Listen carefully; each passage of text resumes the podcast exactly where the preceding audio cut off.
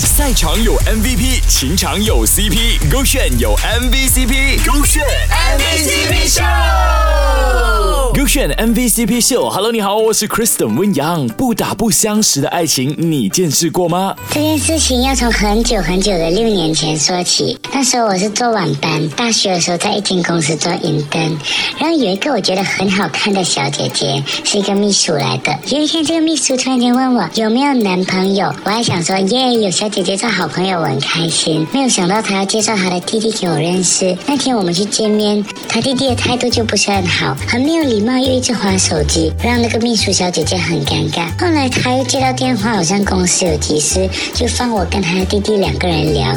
结果他一走，他弟弟就把电话马上放下来，一脸很严肃的跟我讲：“你不是我的菜。”哼，然后就继续玩手机。到这边我已经很生气了，但是幸好我有忍住，然后我就去给钱，把他的也一起付了。结果他竟然讲说以后不要用这个理由讲说要请他吃饭，然后拿了几百块给我。当下我是觉得你要批评我的外表，好啊可以，但是这句话侮辱到我的人格了，我不能接受，我就把这个几百块还给他，讲当做请他吃饭，当做封口费，叫他不要跟姐姐讲说我们闹成这样。结果第二天这位小姐姐就马上跟我道歉，害到我很不好意思。结果在我快做满一年的时候，她的弟弟就来应征我们的部门，还要坐我的旁边。他报道的时候还要是我下去带他的。命运啊，造化弄人，机缘巧合下，谁能想到互看不顺眼的两个人最后会走在一起呢？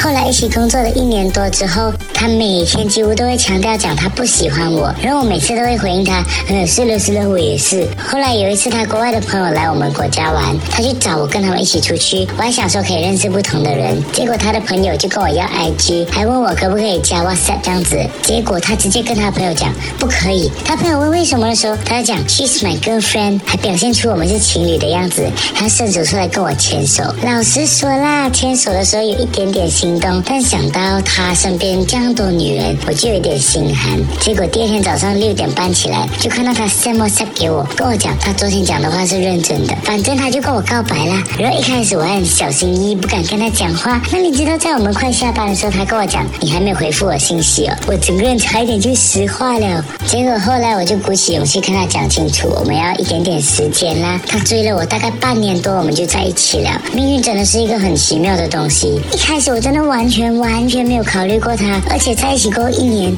之后，我毕业之后生活习惯、想法、观念都很合，我们自己都觉得很不可思议、很神奇。电影说啊，冤家路窄，明明就是有缘人自有天帮，不要再说身边那个好朋友跟你不可能了哦。手这个炫，赛场有 MVP，情场有 CP，勾选有 MVCp，勾选 MVCp。